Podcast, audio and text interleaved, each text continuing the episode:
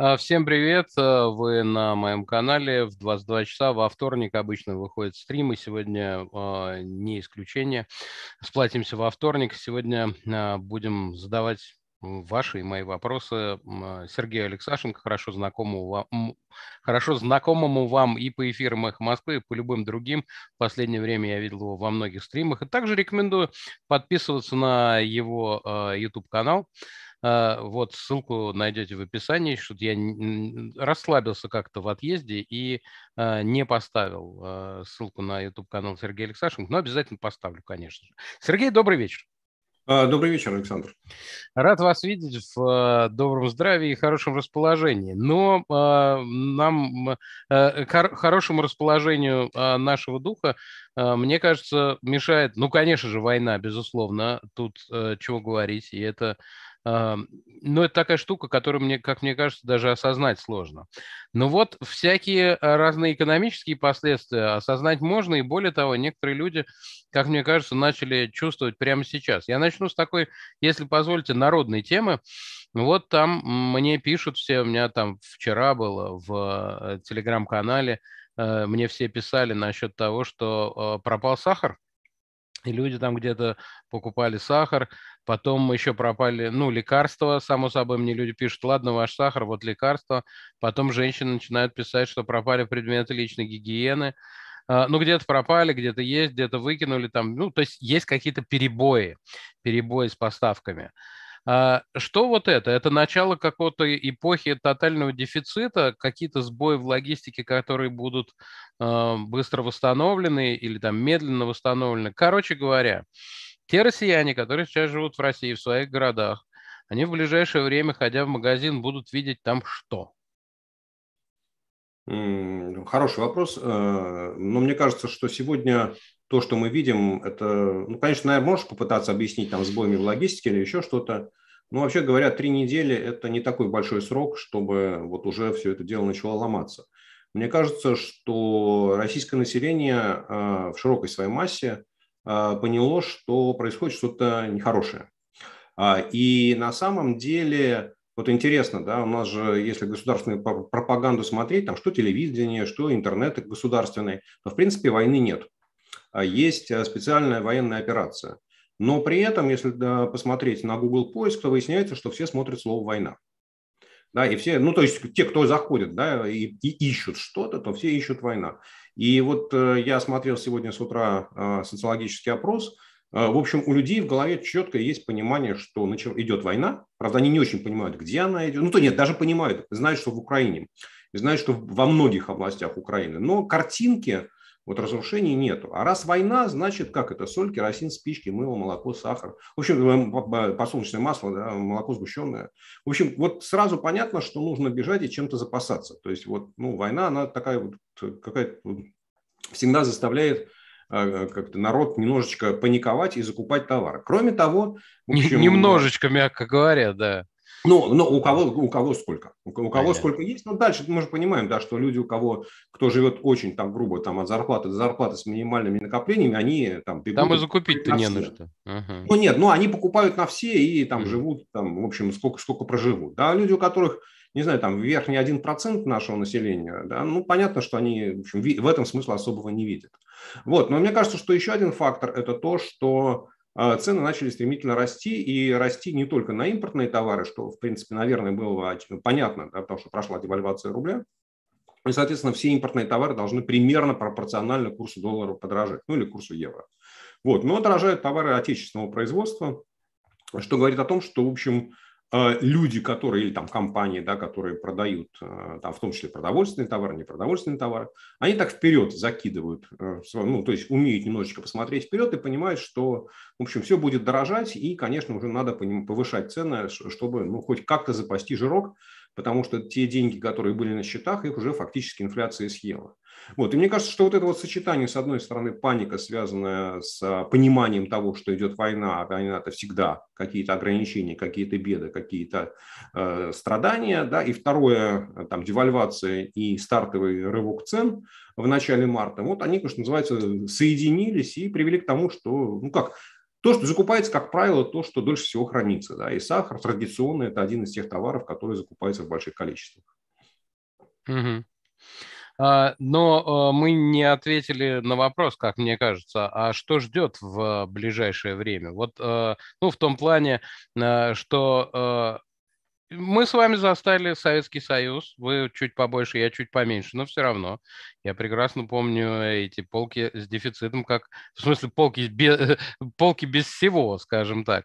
И сначала, когда я был маленький, Э, было довольно много продуктов, и был хороший выбор. Были даже специальные магазины. Э, вот у нас был специальный магазин. Березка назывались, да? Нет, нет, но Березка, Березка это был в центре. Я жил на окраине.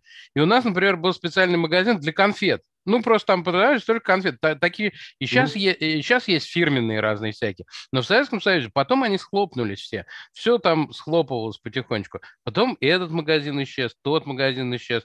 Потом, значит, э, на... начали товары исчезать. Потом фрукты исчезли. Э, и э, там что-то можно было только э, у родителей в наборах там взять, еще что-нибудь э, такое. Потом колбаса исчезла, потом масло, ну и так далее. Я, может, не в том порядке рассказываю, но смысл примерно такое. А потом она килька осталась или что там. Вот, трехлитровый, значит, березовый сок. Э, вот такие, так, такого плана товары оставались. Мы рискуем столкнуться с этим? Ну, э, вот если, как сказать, смотреть на ситуацию по состоянию на сегодня, то пока еще нет. Да, потому что вот при всех э, глупостях, которые делают российские власти во внутренней, во внешней политике, там даже в экономической политике, но пока они не трогают цены. Хотя уже попытки такие проявляются. Вот сегодня э, в интернете да, прошел замечательный ролик, как замминистра промышленности там э, проводил оперативку с э, руководителем, ну, с представителями металлургических заводов, стучал кулаком и грозным голосом говорил, что все цены заморозили, а кто не заморозит, на того напишу бумагу по соответствующей форме, соответствующую организацию. Типа вот, да, и понятно, что вот это вот давление, оно будет продолжаться, и, собственно говоря, там из Минсельхоза время от времени приходит сообщение о том, что вот прошло еще одно совещание, прошло одно еще совещание.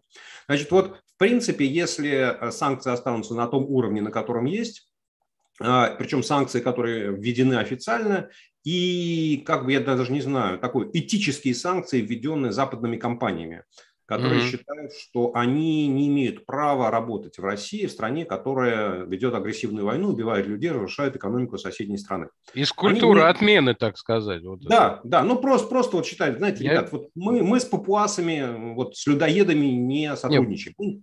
Да. И... Зачем вы оскорбляете папуасов, так сказать? Э, не, ну почему? Я их не оскорбляю, они имеют право жить своей жизнью. Я, я же не говорю папуасы, меняйте свою жизнь. Я же не говорю людоеды, прекратите лезть, есть людей. Я говорю, ребят, вы людоеды, ну, извините, я не хочу с вами общаться.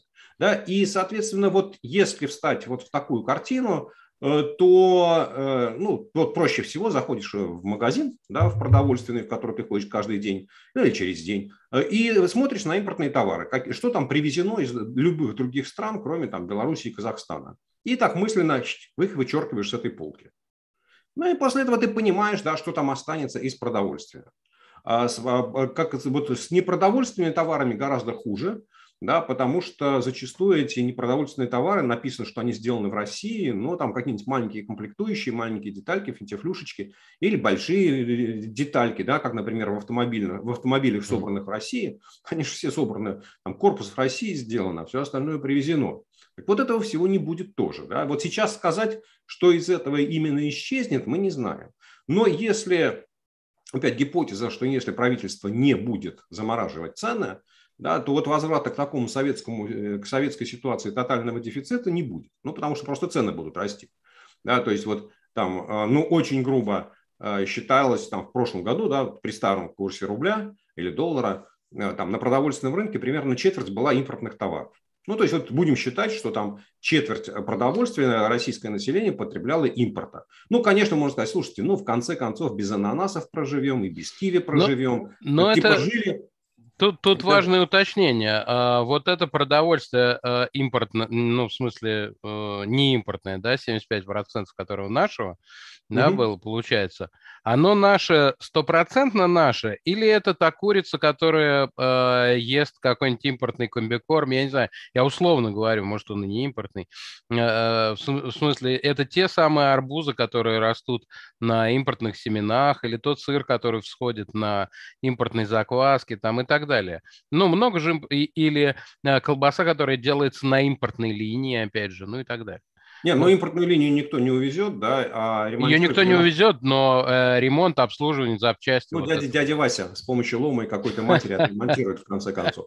Вот. Хорошо. Нет, э, Саш, очень справедливый вопрос, да, и очень понятный. Я, честный ответ, никто не знает, сколько mm. такого, да. Ну, то есть, например, хорошо известно, что вот там практически там все молоко, которое продается, вот молоко, молочные продукты вот этих э, квадратных пакетах, да, mm-hmm. параллелепипедных, это тетрапак шведская упаковка. Угу. В принципе, если Тетрапак прекратит э, там, э, сотрудничать с Россией, то вот э, в чем, в чем продавать отечественное молоко, да, которое там либо из своего молока, там, либо из белорусского, ну вот не очень понятно. Да? Поэтому вот, ну, вопросов, вопросы справедливые, ответ, э, честно, никто не знает. Да? Никто не может себе сегодня сказать, сколько исчезнет. Но угу. вот, э, то есть, э, в принципе, по базовой позиции она следующая, да, что на оставшиеся товары, там продовольственные, ну, цены вырастут. Да, там, ну, вот очень грубо, если мы посчитаем, что там 10%, ну, это какие-нибудь товары, что называется, не то, что не первое, даже не 21 необходимости, без которых можно прожить. Да, и человеку, которого отобрали киви, не станет больше есть э, там, докторской колбасы, да, ну, потому что не, не совсем заменителя.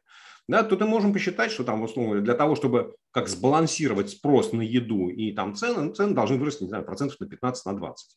Да? И вот э, если правительство не будет их замораживать, значит, на, нас ждет это. Вот независимо там, от той девальвации и инфляции, которая давит, значит, будет еще вот за счет просто сокращения ассортимента дополнительный рост цен.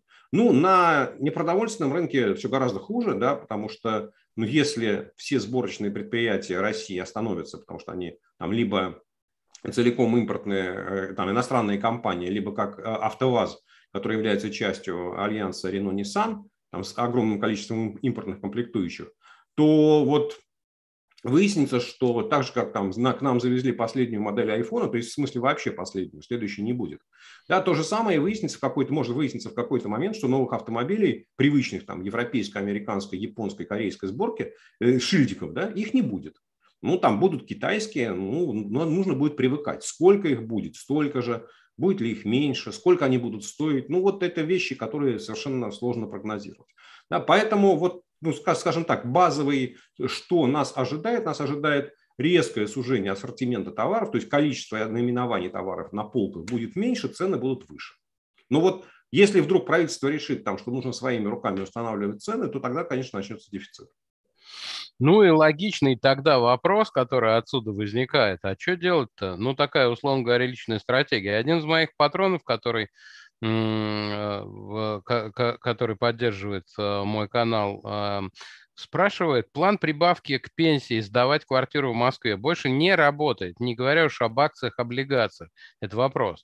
Какую стратегию посоветуете россиянину, россиянину среднего возраста, чтобы в старости на родине, любимой родине, не подохнуть с голоду?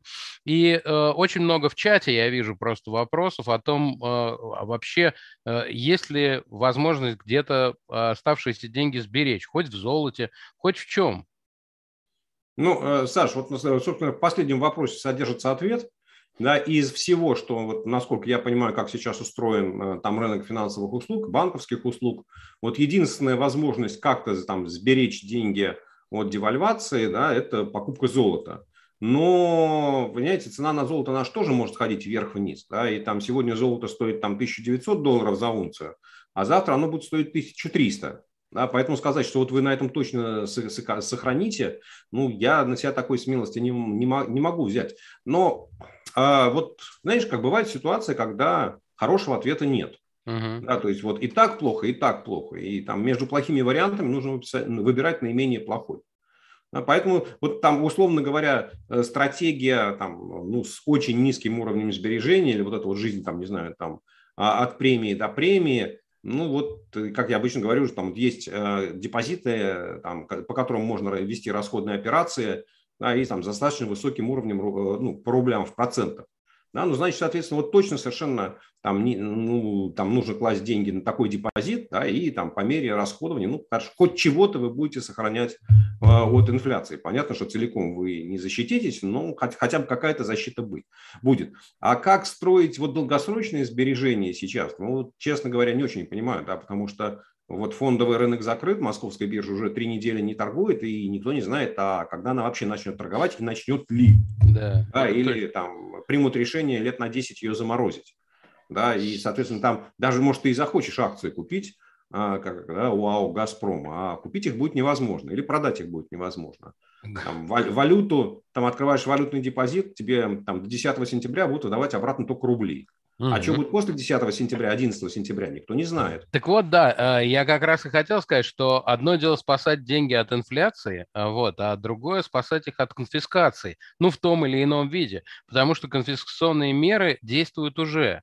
Я не знаю, есть ли среди наших зрителей хоть один наивный человек, который думает, что с 9 сентября ему начнут выдавать э, валютные, значит, вклады больше 10 тысяч э, долларов или сделанные после 9 марта. Ну, так еще можно сделать. То есть положить деньги в валюте можно, снять их нельзя. Вот в чем проблема. Ну и так далее. И этих конфискационных мер, на самом деле, вот, э, это не только, она не одна. Там, например, люди, которые уехали за рубеж э, не могут распоряжаться своим имуществом в, в России, как выяснилось. Ну вот э, у них не получается. Вот и так далее. Как можно ли как-то предохраниться от конфискации? В том ну вот как это как говорил Остап Бендер, да, что стопроцентную гарантию вам не может дать даже страховой полис. Поэтому вот э, предохраниться как вот любая страховка, да, вот когда мы говорим, можно ли там что-то такое придумать, чтобы защититься. Любая uh-huh. страховка, она работает э, в той, в той ситуации, когда ты хорошо понимаешь риск. Uh-huh. Да, ты понимаешь, почему, вот от какого риска ты хочешь защититься. Ну, там ты идешь ну, страховать да. машину по каско, да, и у страховщиков у них есть статистика что такие машины с такой вероятностью попадают в аварию столько раз, такие, т -т -т -т -т, они тебе посчитали и говорят, вот страховка на твою машину стоит столько. И ты дальше думаешь, вот столько, ну, типа да, я хочу застраховаться, потому что если попаду в аварию, то, скорее всего, будет больше. Вот, а здесь э, ну, как предлагается найти страховку от действия властей, которые, вообще говоря, нерациональны.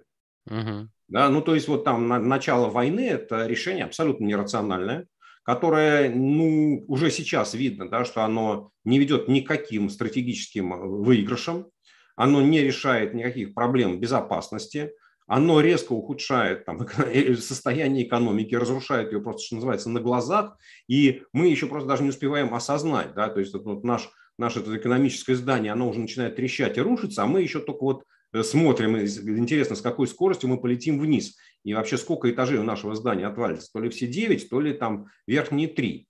Да? Вот, поэтому от, ответ не, невозможно, да, невозможно, потому что э, люди, которые действуют нерационально, они могут принять любое решение, как, как бы мы от него не защищались. Да? Вот. Смотри, ведь ну, вот на самом деле, что там далеко ходить, да? А вот только вся эта война началась, Центральный банк обзвонил все крупные банки, потребовал, чтобы подняли ставки депозитов по валюте. Да, ну и там банки начали 7, 6, 7, 8, то есть типа с радостью, ну, приказал ну, надсмотрщик, да, мы выполняем. Население занесло в банки, ну, там, несколько миллиардов долларов, как, насколько я понимаю, по статистике. Вот. После чего сказали так, ребят, а теперь все, а теперь никому не выдаем. Да? То есть вот на самом деле получается так, что там Центральный банк, не знаю, там, кто это придумал вместе там, с Минфином, Росфинмониторингом, с Кремлем, мне не очень важно, кто это придумал. Да? Ну, то есть вот эти люди, они осознанно решили, там, как это, гром, ну, там, я понимаю, там, кинуть российское население, да? то есть конфисковать у него существенную часть валютных де, там, депозитов, да? то есть можно сказать, ребят, а теперь это не ваше. Ну, Было да. ваше, стало наше. Да, да? Поэтому, когда ты говоришь, как застраховаться, ответ честный, не знаю. Понимаю. Ну, на самом деле, я, честно сказать, и не ждал ответа э, вот такого прямого, потому что если бы кто-то мне сказал, как застраховаться, если бы вы мне сказали, Сергей, как застраховаться, я бы, честно сказать, в первый раз, в первый раз усомнился бы в вашей компетенции. Э, компетентности. В моей адекватности. Да, или адекватности. Ну, нет. Ну, конечно, тут нет, но э, думать об этом, не, это не мешает об этом думать. Не мешает да. как бы э, какие-то э, э, ходы искать, и, может быть, у каждого они будут какие-то какие-то там свои доморощенные еще, не знаю, в огурцы там вкладываться. Понятия не имею. В разные. Давайте от э, экономики, значит, прилавка и экономики э, кошелька потребителя перейдем, так сказать, к макроэкономике. Ну, точнее, к политике, я бы так сказал, потому что э, вот сегодня прозвучала оценка от Джен Псаки, э, который сказал, что э, экономика э, России была разрушена уже. Э, вот, буквально, санкциями, которые были введены. Согласны ли вы с такой оценкой? В Кремле не согласились. Скажут, что определенные трудности есть, но так сказать нельзя. Вот. Что вы думаете по этому поводу? Ну, мне кажется, что это вопрос определений, да, потому что что значит экономика разрушена? Вот, вот разрушена совсем, чтобы она перестала существовать, ну, такого не бывает. Да, то есть вообще нигде и никогда. Потому что, как нас учил основоположник Карл Маркс, экономика – это производство и распределение материальных благ. Да, и в любой в самой тяжелой ситуации, там, во время гражданской войны, во время Великой Отечественной войны, что бы ни происходило, э, там производился там, хлеб, да, зерно, и как-то все это дело, там паровозы ходили как-то, да, возили эшелоны. Ну, то есть какая она могла, могла быть куцая, она могла быть убогая, но тем не менее там на, на, обмен на рынке, люди стояли там, да, как на январь 92 -го года, да, и на улицах Москвы обменивали так, либо натуральный обмен, либо продавали. Ну, то есть вот сказать, что можно сделать так, что экономика вообще перестанет существовать, нет, это не так. Да, и нет таких санкций, и ну, даже придумать такую ситуацию невозможно, ну, кроме как одного, я говорю, знаете, вот если какую-то страну накрыть таким железным куполом физически, да, и после этого оттуда выкачать весь воздух, вот тогда экономика закончится да, ну или там от солнца закрыть, чтобы там все замерзло, вымерло. Вот. А, но то, что санкции нанесли очень серьезный удар по российской экономике, и пока никто всерьез не может оценить последствия этого, да, ну потому что, там, условно говоря, там, запрет на экспорт в Россию каких-нибудь комплектующих, но первые две недели он вообще ни на что не сказывается, да, потому что у всех есть запас. А у кого-то есть запас на целый год. И там этот, может, еще год никто не увидит последствий. Да, а вот э, какие-то вещи, да, там, как, например, э, они еще не начали работать, но уже сыграли свой эффект. Например, там вот э, то, что касается долларовых счетов Сбербанка, которые только будут заморожены с 26 марта, да, еще там сколько, две недели, ну, там, 10 дней впереди у нас. А уже эффект есть на валютном рынке, да, уже там э, хаос идет, центральный банк там, никого не пускает на валютную биржу, чтобы, не дай бог, не купили лишний доллар. Да, поэтому вот то, что удар нанесен очень серьезный, и то, что э, там пройдет, я думаю, что минимум месяца три, да, прежде чем там тот же самый Минэкономики сможет хотя бы в первой оценке, в первом приближении понять, да, что перестало работать. Да, ну, потому что вот опять, там, я уже говорил, да, ну, это просто очень хороший пример автомобильные заводы. Да, то есть вот они формально приостановили работу. Да, вот, а, а насколько? Ну, то есть, если они там через две недели начнут работу, ну, там падение, да, конечно, будет, ну, могут догнать, да, и готовый план выполнить, и, в общем, там экономика, что называется, ничего не почувствует. А если они до конца года не будут работать? Да, и сразу там, условно говоря, там автомобилестроение, это, не знаю, там процентов 10 гражданского машиностроения, да, которое не связано с оборонкой а, там, а есть запрет на экспорт в Россию там, оборудования, технологий, комплектующих для двойного назначения или для оборонной промышленности. А еще есть запрет на экспорт там, всего, что связано с технологией там, переработки нефти. А сегодня Евросоюз объявил, что он вводит запрет на экспорт всего, что связано с добычей нефти, разведкой нефти. Да? То есть вот этот вот набор санкций, он, он еще продолжает. И вот там, у меня ощущение, что вот там ну, вы, поговорить с э, правительственными чиновниками, да, там, с Минэкономики, они еще сами до конца не понимают, какие санкции, как будут работать. Да, поэтому ну, я бы относился вот к заявлению Джейн Псаки, ну, вот нанесен очень сильный удар, да, последствия которого ну, сегодня тяжело оценить, но это точно совершенно будет вот гораздо сильнее, чем корона-кризис, чем кризис 2015 года. Я боюсь, что даже будет сильнее, чем кризис 2008 года. А, А 98-го? А, Саш, 98 год, он же был финансовый кризис, да, там угу. э, немножко другая была э, как бы механика. Э, там российская экономика страдала от падения цен на нефть, от высоких финансовых рисков, да, и, и, э, там, и там крепкого курса доллара, рубля или доллара, рубля, наверное, да. Вот. И, в принципе, вот эта вот операция 17 августа, она, что называется, была такой болезненная, но выздоравливающая. То есть операцию сделано для того, чтобы больной выздоровел. Да? То есть там, как это, creative destruction, да? такое созидательное разрушение.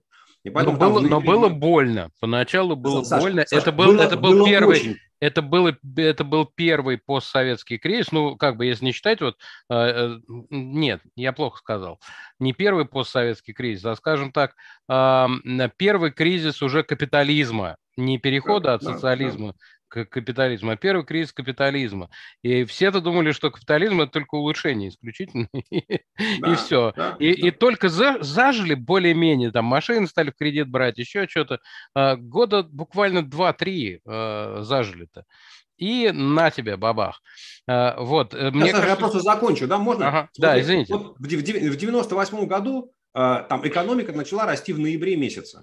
Угу. Так что вот, вот, ну, собственно говоря, от тех решений, которые были приняты в августе, от решения о дефолте, там, о решении о освобождении курса рубля, э, экономика начала расти.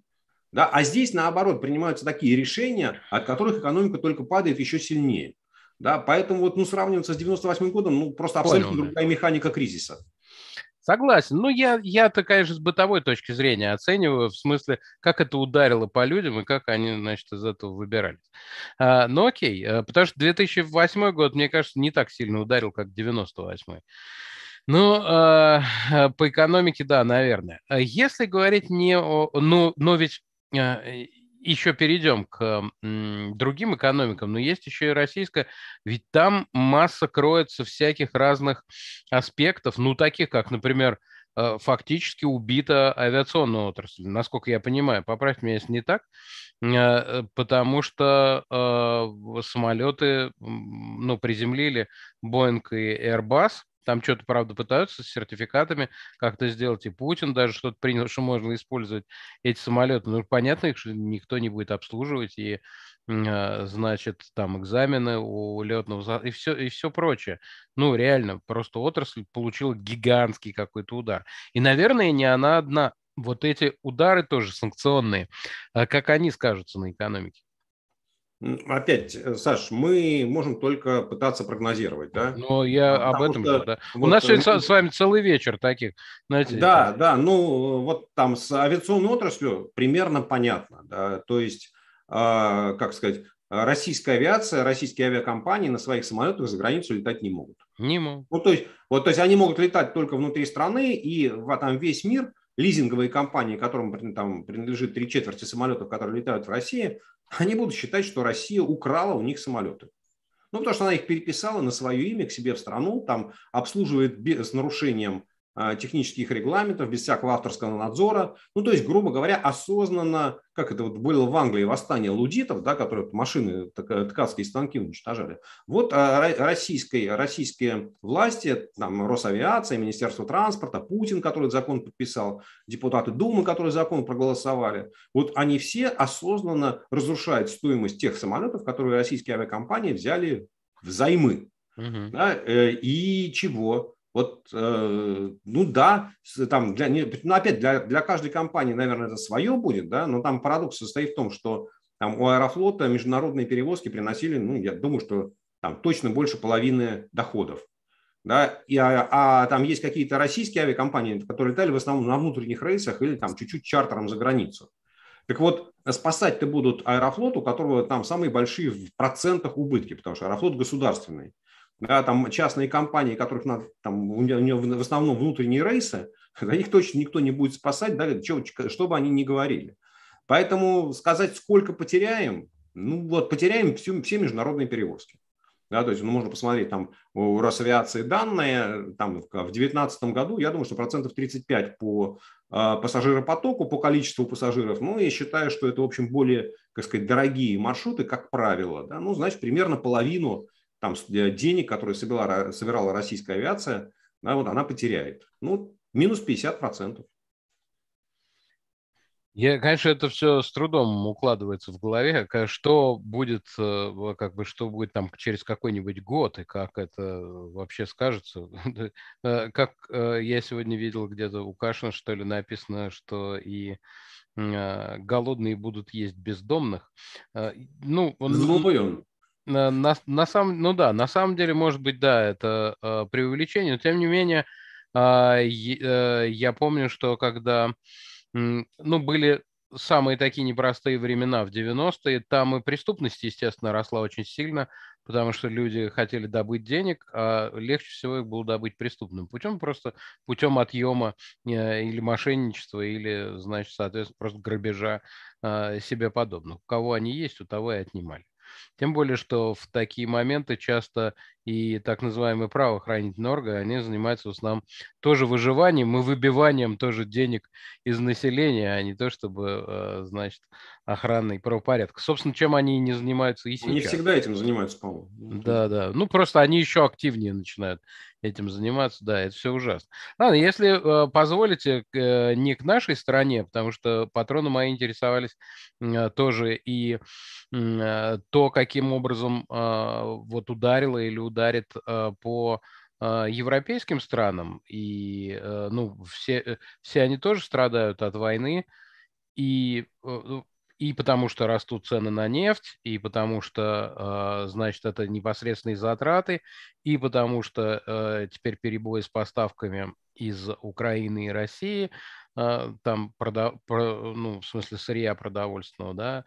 А, я слышал даже подсолнечное масло в Испании, хотя там в основном было оливковое, вот, но для готовки, для вся, всякой разной готовки в предприятиях питания там или на заводах общепит, ну, это где производятся продукты. Ну, вот э, подсолнечное масло используется из Украины как раз. И вот сейчас они все ждут перебоя, все жутко подорожало, в жутком дефиците там и так далее.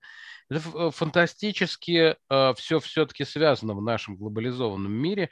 И оказывается, ну, кстати, по, насколько я понимаю, не только Европа, но тут, я думаю, вы лучше меня гораздо расскажете, от всего этого страдает. Насколько сейчас ударило все это, ну, по меньшей мере, по Европе?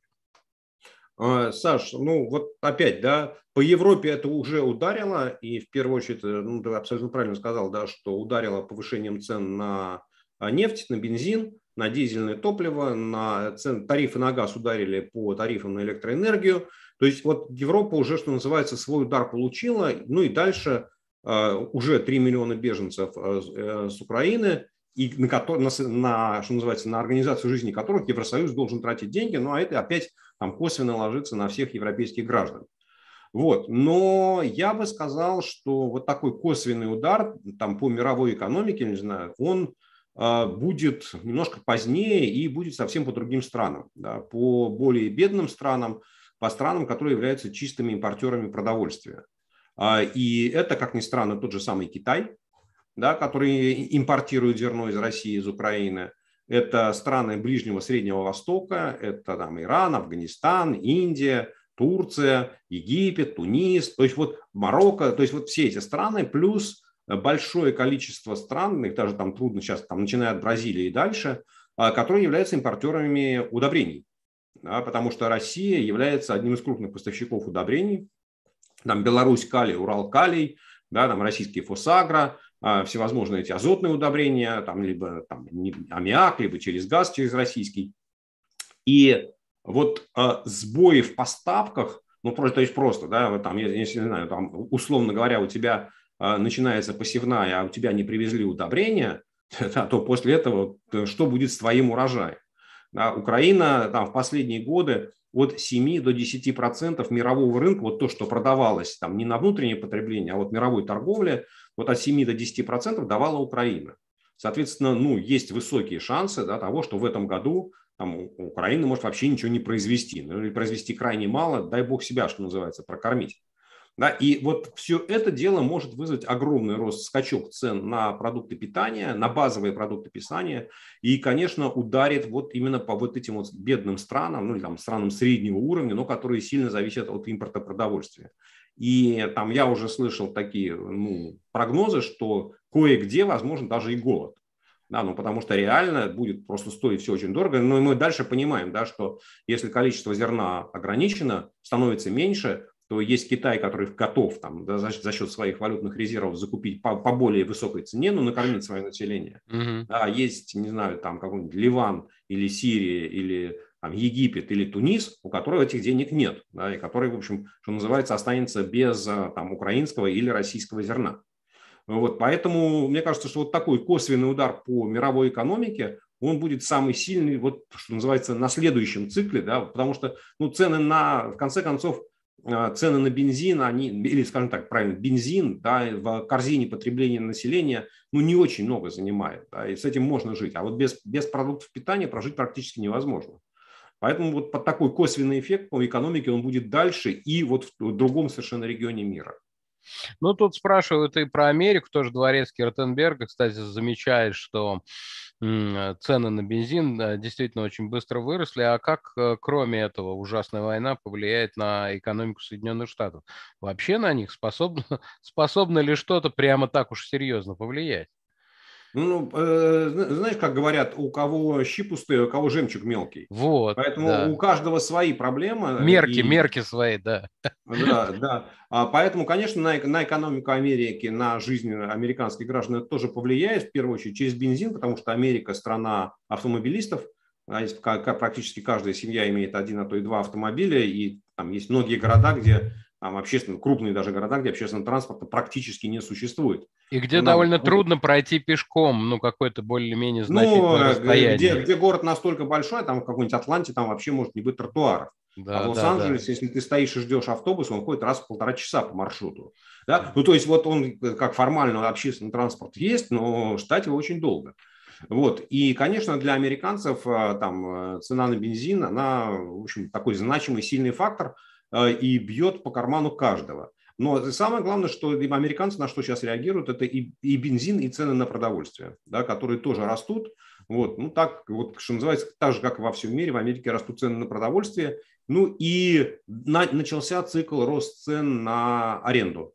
Да, то есть вот это вот то, что сдерживалось в прошлом году, в этом году уже первая статистика за первые месяцы показывает, что а составляющая арендной платы за жилье, она начинает быстро расти.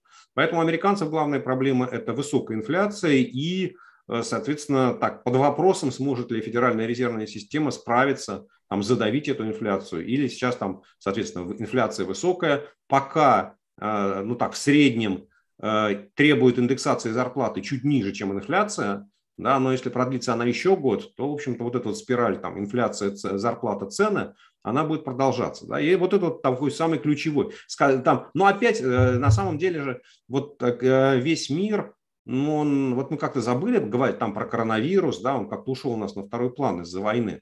Но вообще-то говоря, экономика и вот все эти логистические цепочки, они продолжают сбоить.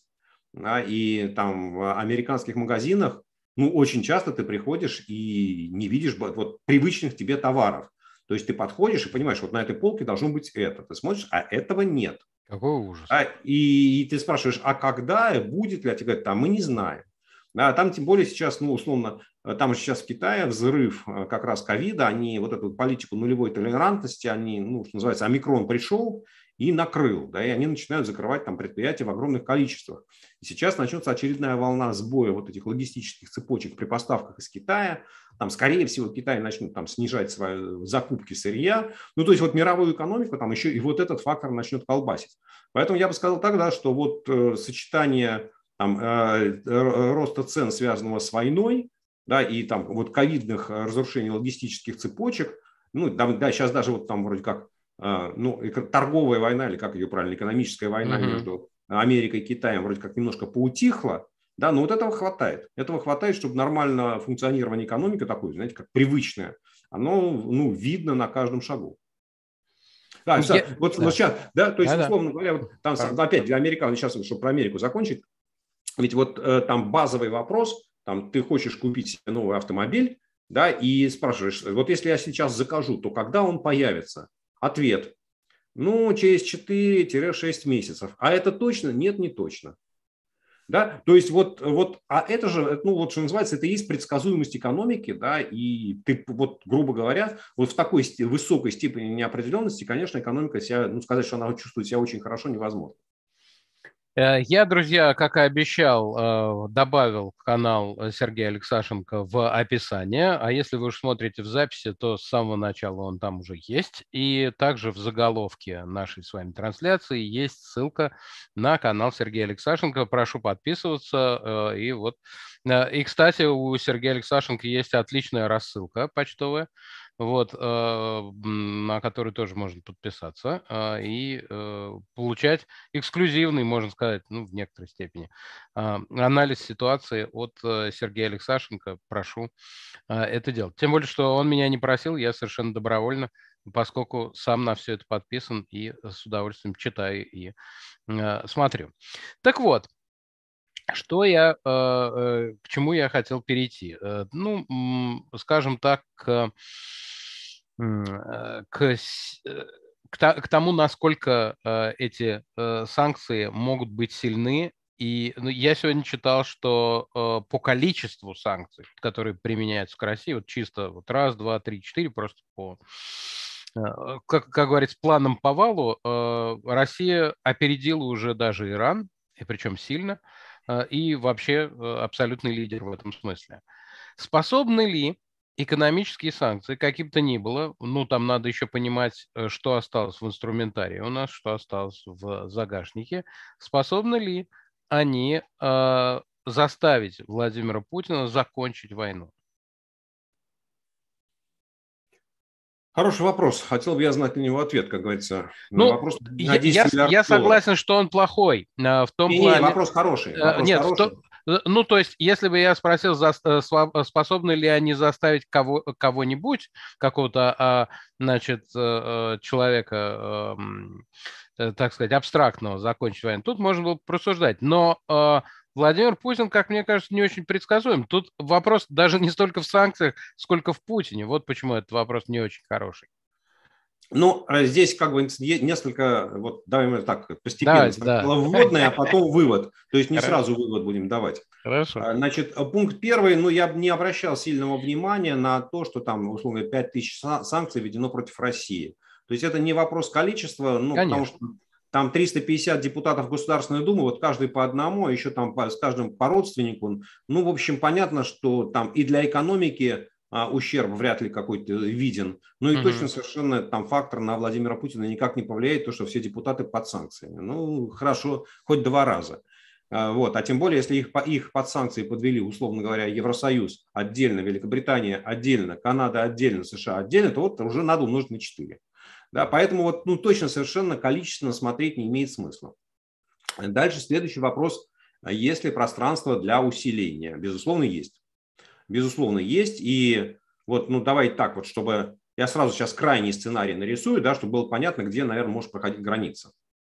Первое – это э, замораживаются все корреспондентские счета всех российских банков в долларах, в евро, в английских фунтах, швейцарских франках, ан, э, кто там у нас еще, японская иена, а канадские, австралийские, новозеландские доллары, на которые приходится, там, не знаю, 90%, 95% мировых расчетов угу. то это означает, что ни один российский банк вообще не может провести ни одного платежа за границу и не может получить деньги к себе. Ну, а если быть совсем таким изувером, да, и изуитом, то можно сказать, не, ребят, знаете, как деньги к себе вы можете получать, то есть деньги на ваши счета мы зачислять будем, там будете нефть продавать, будете газ продавать, на ваши счета будут деньги капать, но с этих счетов ничего не будет уходить. Да, то есть вот, так, вот такой, да, чтобы мы понимали, вот, что называется, это на самом деле было сделано в отношении Ирана. Ну, то есть это вот я не выдумываю, да, это вот как раз там все было заблокировано. Потому что сейчас, э, ну, по долларам э, заблокированы счета там, банков, которые составляют 55% российской банковской системы. Да, ну вот, а по евро там Сбербанка нет, и уже сразу это не 22, э, не 33, а 22, не 55, а там минус 33% Сбербанка, 22 получается. Да, и вот получается, что выясняется, что, в общем, ну, ну а, а в евро можно еще рассчитываться. И, в общем, на самом деле получается, что не так, как жестко. И дальше, ну и второй, я бы сказал так, а, ну, а дальше можно дополнить это тем, что запрещается экспорт в Россию всего. Ну вот всего из там, вот стран, которые присоединяются к санкциям. То есть да, конечно, можно что-то закупать из Китая, можно что-то закупать из Индии, можно что-то закупать из Бразилии, из Южной Африки, еще из многих каких стран. Но там вот Евросоюз, Великобритания, Канада, Америка, Новая Зеландия, Япония и так далее, вот и Корея, Сингапур, они все присоединяются к режиму санкций, и, соответственно, э, вот компании из этих стран не оказывают российским банкам и компаниям никаких услуг. То есть корабли не возят нефть, э, там э, контейнер, корабли не возят контейнеры, ну и так далее, и так далее, и так далее. Ну, да? более, есть... более того, я слыхал, что может быть и блокада э, российских кораблей, э, которые, если есть ну, российские... не, не отказываются обслуживать российские да, э, да, да, суда э, в иностранных портах. Портах, ну, вот этих, да. ну, короче, короче, вот такая вот блокада. Да? И, ну, то есть мы понимаем, что это ну, там, сильное ухудшение качества жизни в России, причем для всех там, mm-hmm. и для, начиная с самого верха, ну, а дальше там э, самолеты уже там не летают, да, и как-то э, договариваются, сейчас, насколько я понимаю, можно улететь, не знаю, там в страны, вот то, что называется Персидского залива, да, в Израиль и в Турцию. Ну, вот как-то договариваются, что эти страны тоже перекрывают там э, полеты. Да, и выясняется, что страна никуда не может, там люди никуда не могут улететь, никто не может никуда прилететь, да, и в, в страну не заводятся никакие товары. Но это вот какой, и там ни за что, там ни за какую покупку, ни, ни за что, там ни за какие деньги нельзя ничего купить за границей. Вот, но это какой-то такой крайний режим, и, и я думаю, что вот э, такое давление на экономику, э, такое давление на привычный образ жизни, э, там, скажем, в течение полугода заставит многих людей из очень ближнего окружения, близкого окружения Путина э, попытаться между собой договориться и начать на него давить что типа давай менять. Ну, э, еще раз, да, э, проблема же с Путиным, вот сейчас мы подходим, собственно, к выводу, да, что э, до недавнего времени, там вот до начала этой войны, там, например, я считал, что Путин рациональный политик, то есть э, он принимает э, решения, исходя из тех целей и из той логики, которая ему присуща. И это, там, мне казалось, что я могу объяснить, то есть у него есть такие цели, у него есть такие принципы, он, вот, и поэтому это решение направлено на достижение цели. А война с Украиной, в моем понимании, она э, ну, направлена на какие-то такие мифические цели, да, типа там денацификация Украины, ну, надо еще было придумать такой термин. Да? Вот. А самое главное, что она точно, это решение, оно совершенно точно принималось на основе неадекватной информации да, то есть вот а, по всем параметрам, да, и что российская армия, она боеспособна, и что она может там за 2-3 дня взять Киев, и что украинцы будут встречать, ну, там, не знаю, как в Ки- Киеве и Харькове и Виннице, да, ну, в Харькове это точно цветами будут встречать э, там российских солдат, вот, и ничего этого не случилось, да, то есть это означает, что вот были неправильные предпосылки заложены в голову Путина, да, на основании которых он еще и принял решение, ну, вот на мой взгляд, оно там рационально совершенно ошибочная. Вот. А теперь мы говорим, а вот черный ящик Путина, это вот ему что-то попадает в голову, и мы не знаем, какой объем информации к нему попадает, да, и мы только видим сигнал на выходе, что он принимает какое-то решение. Да, поэтому я говорю, что вот я вижу сценарий, то есть ну, он для меня как это, как сценарий работоспособный вполне там имеет право на существование, какая у него вероятность, я не знаю, там процентов 20, наверное, да, что вот там люди, которые, которые могут как-то там повлиять на Путина, но только все вместе, не по одному, по одному он их всех выгонит. Да, вот они там, не знаю, там 5, 7, 10 человек объединяются, приходят и объясняют, что типа, царь-батюшка, погорячились мы, давай э, это самое, назад, иначе нам совсем кранты наступят. Да, ну вот такой сценарий я себе вполне представляю. Но опять я вот повторю, да, что эти санкции, вот такие очень жесткие санкции, они должны работать все-таки несколько месяцев. Да, потому что там ни за неделю, ни за две их эффект не проявится на полную катушку. А, продолжает эту тему мой патрон Адская Белочка, и э, вот что он спрашивает. Я сталкивался с таким мнением, в основном транслируемым теми, кто за первая буква Z что вода дырочку найдет. В том смысле, что бизнес циничен и жаден, и поток импортных товаров в Россию, несмотря на санкции, не прекратится. Просто перестроится по другие маршруты. Китай, Казахстан и тому подобное. В итоге никакой катастрофической нехватки товаров, как минимум для населения, не будет. Они будут просто немного или много дороже. Что вы думаете по поводу такой точки зрения? Э, ну, смотрите, я хочу напомнить, что в 2014 году Владимир Путин ввел продуктовые контрсанкции. и запретил ввоз продовольствия из, там, вот, ну, примерно того же самого набора стран. Угу. И что бы мы ни говорили, как бы мы там не хихикали там над белорусскими устрицами, там э, белорусским пармезаном и хамоном. Ну, спасли, ну, спасли счету, нас белорусы, конечно. Да, да. Ну, по, по, по большому счету, правда, вот, по правда, большому счету этих товаров в магазинах не было. Угу. Да, то есть там, там появился какой-то уругвайский сыр, там не хочу сказать, что он очень плохой, да, там то, точно Арген... лучше. Чем... Аргентинского много было. Аргентинского много, то есть это точно лучше, чем там сырный продукт российского производства, да. но товаров под санкционных, вот из стран, которые там были ограничены, да, вот и там их особо так, ну, вот угу. на прилавках они не валялись. А, поэтому то, что там бизнес будет стремиться искать пути обхода, безусловно, это так. Да, это так было и в Иране, это так было и в Венесуэле, то есть все, и там в Северной Корее то же самое. Но а, американцы, соответственно, уже объявили, что они будут а, отслеживать все страны, которые будут помогать России обходить режим санкций. И, соответственно, уже предупредили, что будут вторичные санкции. То есть тот, кто будет помогать России обходить санкции, сам попадет под такие же санкции.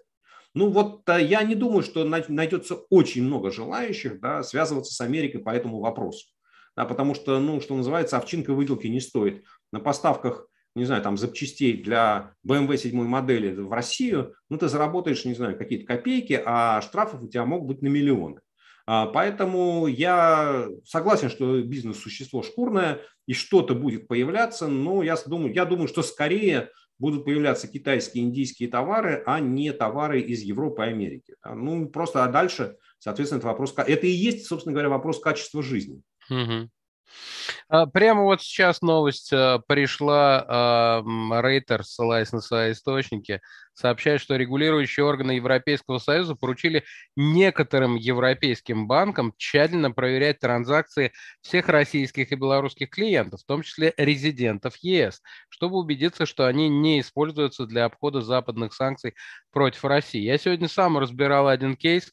Э, у нас издание Мэш написало, что счета всех э, жителей, связанных с Россией в Германии, они, э, значит, были заблокированы, и там бедные бабушки посреди Макдональдса не могли расплатиться картой и все прочее. Выяснилось, что это не так, но действительно люди, которые э, связаны с Россией, у них российское происхождение, э, получили, некоторые, не все, получили уведомление о том, что им надо подтвердить свой статус, и когда э, они подтверждали свой статус, то вопросы исчезали, и только если человек был не резидентом уже, или тогда, когда приобретал счет, был не резидентом и не приобрел это резидентство и так далее, тогда э, счета блокировались. В общем, э, ну, это э, такой фейк, то тем не менее, я бы хотел вот вашего комментария о том, что э, как бы будут ли еще жестче преследовать э, россиян, любых россиян э, по всему миру финансовые власти, э, ну, тем более, что э, все россияне, которые оказались за границей, уже на себе отлично это чувствуют э, и из-за мастер-карда, и из-за визы, и ну, из-за действий всех, из-за действий собственных финансовых властей, и из-за действий финансовых властей тех стран, в которых они оказываются. А, Саш, к сожалению, боюсь, что вынужден огорчить, но и Конечно. предположить, что давление на россиян по всему миру будет продолжаться.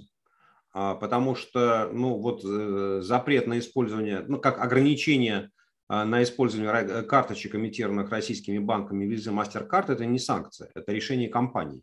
Угу. Они сами приняли такое решение, исходя да, да. вот из тех самых этических принципов, что мы с людоедами не сотрудничаем. А разбирать каждого из 146 миллионов, людоед или не людоед, у них нет ни сил, ни возможности, ни желания. Да, то есть, если, ну, то очень, очень просто, вы решите, да, вы, вы все вместе там поддерживаете своего императора Бакасу первого, который был людоедом Центральной Африканской империи, и живете с ним. Ну, живите тогда в условиях вот этого Центральноафриканской империи, по тем понятиям, законам, которые у вас существуют. Либо вы хотите жить э, в цивилизованном мире и пользоваться визами, мастер-картами, самолетами, закупать часы Rolex, не знаю, летать за границу на самолетах Airbus и Boeing. Вот, ну вот, собственно, вы России, вы как россияне, у вас есть свобода выбора. Но только вот, знаете, вот или так, или так. Потому что долгое время вот это вот, знаете, что посередине. Да, там, вот мы вроде как там живем в России по понятиям, мы во всем мире ведем себя по понятиям, но при этом хотим пользоваться вашими благами. Вот это заканчивается. Вот, ну, все-таки война в Европе, абсолютно не спровоцированная, да, с применением тяжелых вооружений против там, страны, которая, в общем, тебе ничего плохого не сделала и никакой угрозы для тебя не представляла, причем война, очевидно, захватническая с целью захвата чужой территории, там, смены правительства или не смены правительства уже не очень понятно, ну, вот это понимание не находит ни у кого. И поэтому здесь, к сожалению, там я очень хорошо понимаю людей, которые уехали, они, скорее всего, там не сторонники этой войны, что они тоже попали под mm. раздачу. Но это вот опять, мы много раз говорим, да, что это как немцы в 45-46 годах. Извините, приходится платить за грехи твоей страны. Есть такое. Э, брат Кондрат, еще один мой патрон, э, вспоминает, что как-то вы сказали, что есть точка невозврата, когда весь мир потеряет интерес к России. Даже если санкции уберут и Путина не будет, в Россию не будут вкладывать деньги и время. Может ли Сергей развить эту тему? Что это за точка и сколько времени есть еще у России? Я от себя добавлю, если оно, конечно, есть. А, ну, да, действительно, я такой образ недавно привел. Э, и моя, ну, кстати, логика, она строится следующим образом, э, что есть заявление э, госсекретаря США Энтони Блинкина о том, что санкции против России будут сняты в тот момент, как, после того, как Россия выведет войска с территории Украины и компенсирует Украине нанесенный ущерб. Вот мы воспринимаем это как данность. То есть вот мы считаем, что это как, как аксиома, да, что эта позиция США не меняется. Ну, в принципе, вот там все предыдущие санкции, которые вводились там, в 2014, 2015, 2016 годах, они же вводились там как под выполнение Минских соглашений. Да, не выполните, не отменим. Ну вот э, считаем, что это существует. Дальше мы считаем, что э, там, неважно, там война продолжается ну, какое-то время, то есть пока она еще не остановилась, пока еще нет мирного соглашения, пока российские войска еще там, э, ну давайте, не знаю, там хороший сценарий, там, в течение трех месяцев российские войска возвращаются. А, и какое-то там перемирие, мирное, не знаю, там, Брестский мир унизительный и похабный. А, вот, каким-то образом война прекращается, а, и дальше наступает часть вторая. Собственно говоря, Путин плати. Ну, на что, естественно, там Кремль закусывает у дела, и говорит, что платить не буду, потому что вы там моей экономике нанесли ущерб, вот вы сначала мне все компенсируете. Ну, короче говоря, встает в позу и говорит, что ну, типа вот я вывел свои войска, отменяйте санкции. И вот такой возникает клинч. Да, что да, конечно, там Евросоюз, Америка, там Канада, они сбрасываются деньгами, реализуют в Украине план Маршалла, восстанавливают экономику Украины, но счетчик, то есть, грубо говоря, посчитать нанесенный ущерб, он будет объявлен. Да, и как там, не знаю, с ущербом, нанесенным ЮКСу, 50 миллиардов да, и там тикает, тикает, тикает. Вот. Ну и мы исходим из того, что, вот, собственно говоря, Путин э, на эти условия не идет. И, и сидит у власти до, ну, до 2036 года, ну то есть еще 15 лет. Ну вот, вот и имеет, как говорится, по Конституции право, да, вот, соответственно, и сидит это время.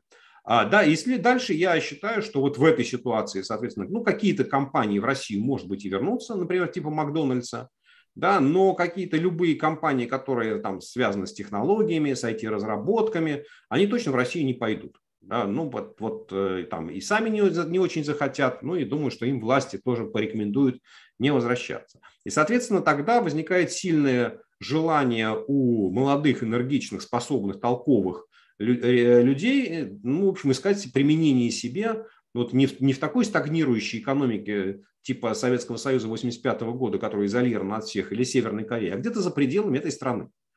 И, не знаю, там, а, там 3 миллиона, 5 миллионов человек, вот, самых энергичных из страны уезжают. В результате э, там, через 10 лет, там, в 1936 году а, Путин э, уходит на пенсию, там становится президентом э, Иван Иванович Иванов, которого мы сейчас даже, может быть, еще и не знаем. А, и, может быть, даже он скажет, слушайте, э, готов с вами заключать мир на любых условиях, вот только давайте дружить. После чего там западные компании смотрят, ну, вот такая вот нищая страна, да, с, с уровнем жизни, который, не знаю, там в два раза ниже, чем сегодня, необразованная, а, потому что там хороших, хорошие преподаватели уедут, а плохие, ну, чему они тебя научат?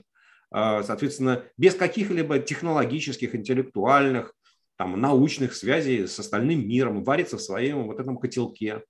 И чего ради? Ну, там добывает свое сырье и продает нам сырье. Ну, типа, ну хорошо, ну пусть так и идет. Да, а чего в нее вкладываться, вот чего ради? Рынок, там, население, там, демографический прогноз не очень хороший. С нынешних там 145 миллионов уйдет там миллионов на 120, пенсионеров станет больше. И вот эта экономика, и сейчас, в общем, собственно говоря, там, там последние лет 10 российская экономика была не шибко привлекательной. А вот там в этом сценарии через 15 лет она вообще будет, ну вот э, там, как экономика, условно говоря, какого-нибудь Южного Судана. В принципе, Южный Судан хорошая страна, там э, есть, был, видел, да, ну, ничего, можно э, побыть Прожить можно, да, немного. Ну, живут же люди, конечно. Вот, но абсолютно непривлекательный. То есть ни, ни один иностранный инвестор туда идти не хочет. Вот и я вот этот сценарий, да, вот он там, точка невозврата. Где она, в какой момент? Ну, я сказать вам не могу, да, то есть она то ли, но я понимаю, что вряд ли она вот, что называется, прямо сегодня, да, потому что если вдруг там а, завтра Путин станет не с левой ноги, а с правой, и выведет войска и подпишет мирное соглашение и каким-то образом договорится о компенсации Украине, ну, то там года через 2-3, возможно, там жизнь как-то нормализуется, и Россия по-прежнему вернется, ну, так, не знаю, хорошо, через 3, через 5, ну, по крайней мере, Россию не вычеркнут из списка стран, за которыми нужно следить. А если вот, что называется, этот конфликт вот с, уже с Западом, даже не столько военный конфликт с, с Украиной, сколько вот такой конфликт с Западом будет продолжаться, ну, а что, собственно говоря, ведь вот то, что сейчас Запад делает с Россией, это, не знаю, там, года 3-4 было такое модное слово декаплинг, да, разъединение. То есть вот шли там парой, да, там, там речь шла о развитых странах, развивающихся странах. Ну, а здесь теряют. У вас своя дорога, у нас своя дорога. Мы без вас проживем. А вот ну и вы без нас тоже проживете. Поэтому давайте, что называется, каждый живет своей жизнью и не мешает другому. Сергей, как раз меня натолкнул на мысль эта ваша фраза. А не может ли быть такого, Э, конечно, сейчас мы не про экономику, а вообще про мозговедение.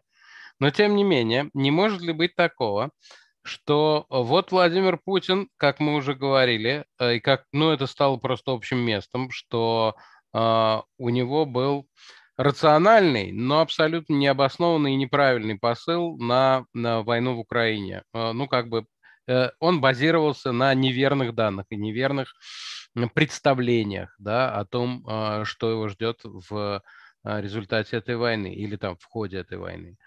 Может ли такое быть, что и, э, собственно, расчеты не только по санкциям, по санкциям тоже очевидно, что он не ожидал. Дело не в этом, не, не только в этом. А может ли э, быть такое, что Владимир Путин ожидал, что без России никто не проживет? Европа не проживет без России – ну, Америка может быть, но прежде всего Европа. А, ну и э, как-то там, значит, остальной мир, потому что и он все равно, весь остальной мир и Соединенные Штаты все равно зависит от цены на нефть. А, могло ли быть такое, что у него вот было такое убеждение? Ну, я не могу вот такую конструкцию, что типа э, без России Европа не проживет. Я думаю, что ну, примерно похожая интерпретация была следующая, что Европа слабаки, они, там Евросоюз уже практически развалился, у них нет никакого единства. Там Германию я почти всю на корню скупил, а половину Восточной Европы я тоже скупил, а, ну, тут в таком, в политическом смысле слова, да. Вот, НАТО из себя никакой угрозы не представляет. Ну, типа, а без русского газа, без русской нефти вам будет хреново. Да, и вот, что называется, мне кажется, что его вот раз сильно расслабило, ну, если можно это слово сказать, да, ситуация с Северным потоком. То есть то, как немцы э, вот бились за то, чтобы Северный поток-2 оставить, угу. ну, мне кажется, что Путин понимал, что, слушайте, вот люди из-за, не знаю, из каких-то двух миллиардов евро готовы рассориться там с ближайшим политическим союзником под названием Америка. Я думаю, что вот это, конечно, сыграло свою роль, то есть, что Европа не выступит в защиту. Да? То есть, ну да, там Америка пусть из-за океана кричит, что хочет. Да? Самое главное, что вот здесь у меня под боком все было в порядке. Я думаю, что примерно такая конструкция действительно была в голове. Ну да, нет, я просто, знаете, что, э, почему мне еще эта мысль пришла в голову, э, ведь накануне войны, незадолго до войны, э, резко попер газ прямо. И тогда э, представители России и многие комментаторы, они буквально говорили следующее, что э, Европа решила обойтись без России, зеленая энергия, левые, вот это все. И поэтому э, она сейчас платит за это, она страдает. Они отказались от атомной энергии, э, ну, в некоторых странах, да, а теперь они платят за это, потому что э, вот э, российский газ ну, в основном российский, да, вот он теперь дорого стоит, и это... А ветряки, значит, не работают, ветра нет, и э, все у них, э, все у них плохо. И мне подумалось, что это могло быть, ну, одним из аргументов, по меньшей мере, или, ну, одной из вот этих капелек, э, монеточек в копилочку представления о том, что без России э, остальной мир прожить не может.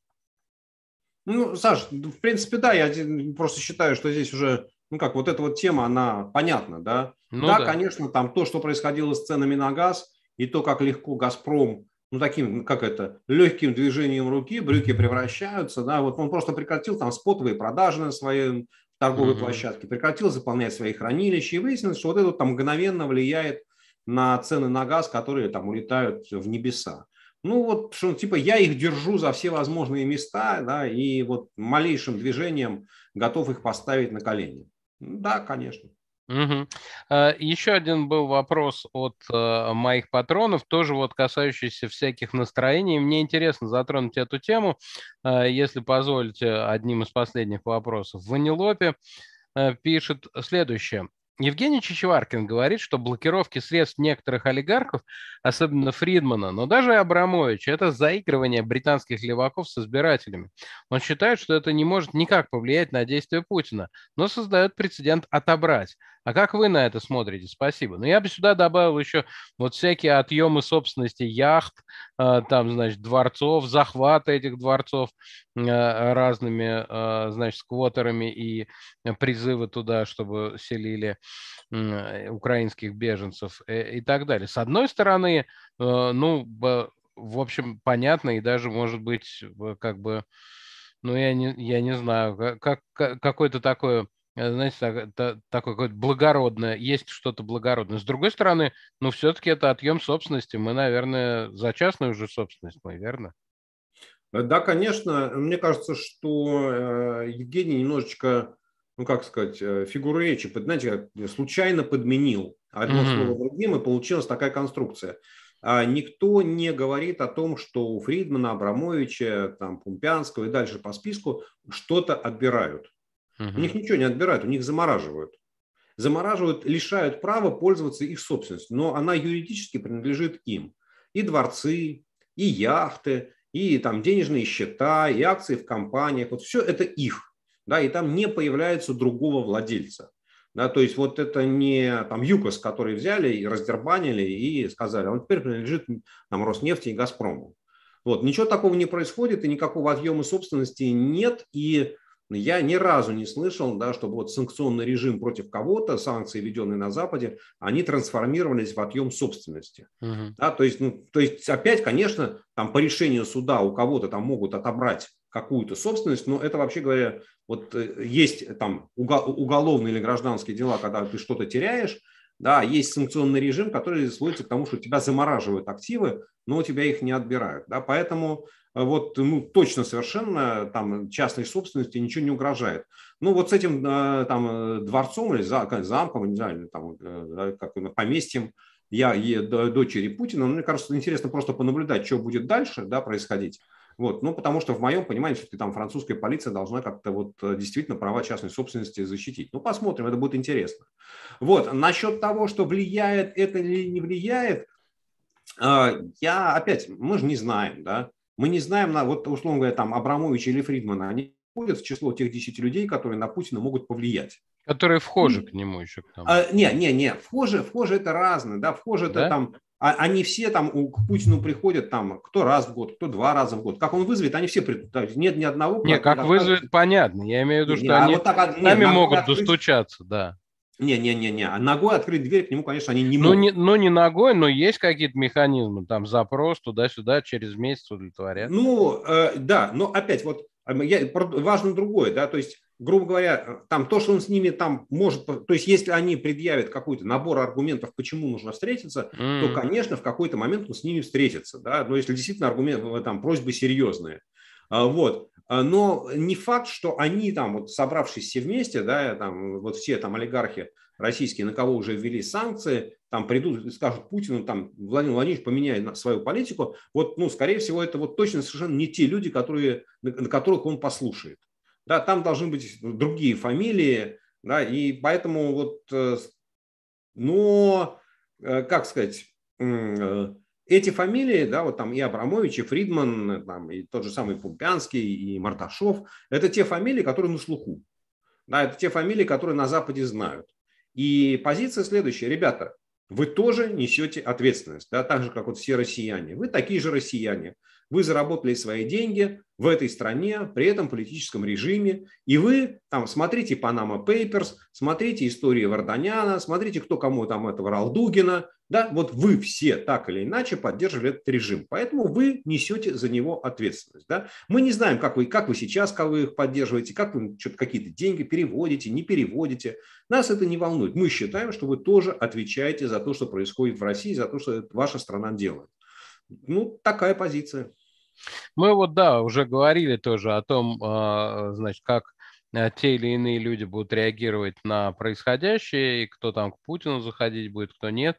А, рано или поздно все равно встает этот э, вопрос о расколе элит, так называемым. Ну, еще в эту копилочку, это, конечно, вот нельзя обойти вниманием, хотя, казалось бы, при чем здесь экономика, это то, что э, как-то э, начали колебаться работники государственной пропаганды, скажем так, ну и ярчайший, э, конечно, пример, это никаких колебаний, а ярчайший героический э, пример Марины Овсянниковой, которая появилась в эфире Первого канала. Ну и говорят некоторые э, уже, особенно имеющие виды на жительство в разных странах, а то и гражданство, они как-то уже потихонечку тоже или линяют, или слиняли. Э, с другой стороны, Дворкович. Дворкович тоже всегда очень осторожный, э, очень такой, а, как бы, э, в, в этом плане не любящий нарываться человек. Но, с другой стороны, он президент ФИДЕ, Международной шахматной федерации, тоже сделал антивоенное заявление, не то, но причем он мог бы отделаться тем, что это заявление ФИДЕ и спрятаться за нее. Но он, от, он добавил от себя. Это как бы тоже, э, тоже э, ну, смущает, скажем так. Вот это вот э, смущение, это какие-то такие флуктуации или, как вы думаете, сигнал о том, что как-то в, элитах растут настроения, что пора бы завязывать все это дело? А, ну, я бы сказал наоборот, да, что вот результатом а, санкций, вот этого давления должен быть не раскол элит, а наоборот их консолидация. Угу. Консолидация в том плане, что это недопустимо, что цена этого всего, всего такой политики слишком высока. То есть, и когда я говорю об этих там условных 10 людях, которые вместе должны войти к Путину, то там должен быть кто-то из генералов, кто-то из ФСБ, кто-то из ФСО, которые проводят опросы, да, какие-то бизнесмены близкие, какие-то не очень близкие. Да? То есть это вот именно должна быть такая вот консолидация элит, когда люди, представляющие разные интересы, которые на самом деле друг друга могут ненавидеть, которые друг с другом ведут страшную борьбу подковерную, да, которую мы там, может быть, и не видим с вами или скорее всего не видим, да, которые там, вот, что называется, Путин их еще и разводит, чтобы они друг друга там ели, жрали посильнее, то вот они должны объединиться, прийти к нему и сказать, что типа все, мы так больше не можем. Ты учти, что вот там дошли до предела. Вот. Что касается Дворковича, ну, здесь ситуация чуть-чуть, что называется, надо обязательно говорить о э, истории вопроса. А, дело в том, что российский шахматист Сергей Корякин в самом начале э, войны сделал заявление, что он поддерживает Путина. Угу. И это вызвало резкий протест э, ведущих шахматистов мира, а, которые категорически потребовали от него э, сделать заявление обратного э, характера, от, от, отозвать. Так сказать, вот. забрать ладью назад. За, забрать ладью, вернуть ладью на место. Да, да, после, да. после того, как Корякин отказался, с ним отказались играть в турнирах. Ну, то есть просто его перестали приглашать на турниры, где он раньше был, что называется, зарегистрирован. И все ведущие шахматисты мира, они выступили, ну, что называется, с заявлениями, в индивидуальном качестве поставили свои подписи, да, что мы против mm-hmm. войны. И на самом деле, я так думаю, кстати, я не знаю, но это моя гипотеза, что Дворковича поставили перед таким же выбором. Да, ты гражданин России, вот ты скажи, или ты с Путиным, ты ни за кого не прячься. Это нужна твоя личная позиция. Ты ну, с Путиным или с миром. Да? Это происходило я думаю, что он не, подумал не... и решил, что ему лучше быть с миром, да. Да, а, президентом ФИДЕ. Не только, не только же Дворковича ставили перед таким выбором, то есть мы не знаем, ставили его или нет, но а, мы точно знаем, что вот людей типа Гергиева, людей культуры, которые сотрудничают с западными институциями, вот. Их, конечно, западными всякими консерваториями, там, театрами, я не знаю, все прочее, э, их абсолютно точно ставили перед таким да? выбором, но э, большинство из них, насколько я понимаю, выбрали Путина. Кстати, у вас есть понимание, почему? Не знаю, у каждого же, каждому в голову не залезешь. Может быть, э, Гергиев там получает от Путина какие-то бенефиты. Может быть, да. он с ним, что называется, друг с давних времен. А, и, да. что называется, своих не сдает. Да. Ну, своих не сдают, да, мы скованы одной цепью. Ага. И, может быть, он искренне верит в те же самые идеалы, что верит Путин. Мы же не знаем, его же никто, собственно говоря, его мнение, почему он поддерживает войну, оно никого не интересует. Это вопрос, а вопрос этический. Ты за то, чтобы людей убивали, или ты против? Ну, да. Да. Он сказал, что я за то, чтобы людей убивали. До свидания. До свидания. Людоед, вот езжай в свою людоедию страну, и там, пожалуйста, можете делать все, что мы, вот ваши, на вашей территории мы ничего сделать с вами не можем. Мы это хорошо понимаем. Но, пожалуйста, мы вас здесь видеть не хотим. Да? Поэтому, ну, вот я опять, это, конечно, про Дворкович, это моя гипотеза, да, mm. ну, вот, поэтому, да, то, что, то, что там идет какое-то брожение, да, то там, что там, ну, там у меня последняя информация, совершенно так вот неожиданно, совершенно люди, с которыми я практически там последние лет 10 не общался, это люди, которые занимаются закупками вооружений для Российского Министерства обороны. Они все в ужасе говорят, ну, мы, мы же этого не хотим. Мы же понимаем, что мы теперь тоже будем в этом во всем участвовать, да, потому что мы здесь работаем, там, при, приписаны к этому Министерству обороны, но мы же этого не хотим. Ну вот у них не хватает там смелости, не знаю, еще чего-то, да, сказать, что мы против войны, как у Марины Овсянниковой. Но то, что брожение там идет, это точно совершенно. Спасибо большое, Сергей. Будем э, смотреть за этими брожениями и, э, так сказать, э, проживать и переживать то, что э, происходит. С другой стороны, наши, конечно, э, переживания и наши лишения э, в этом смысле, они, конечно, ерунда по сравнению с э, теми, кто оказался под э, пулями, под э, снарядами, под градами, под обстрелами и так далее. И в этом смысле нам, конечно, предстоит еще многое пережить. Спасибо большое, Сергей Алексашенко, известный экономист. Спасибо. Подписывайтесь на его канал. Э, ссылку вы найдете в описании или э, прямо в заголовке этого стрима. Э, буду рад, если вы подпишетесь и на мой канал тоже и поставите лайки этой трансляции. Благодарю за внимание. Встретимся, я надеюсь, в следующий четверг в стриме с Ириной Якутенко. Но у нас все теперь, все теперь большая неопределенность, большая турбулентность. Поэтому следите за объявлениями. Поэтому стоит подписаться на канал. Спасибо большое. Счастливо.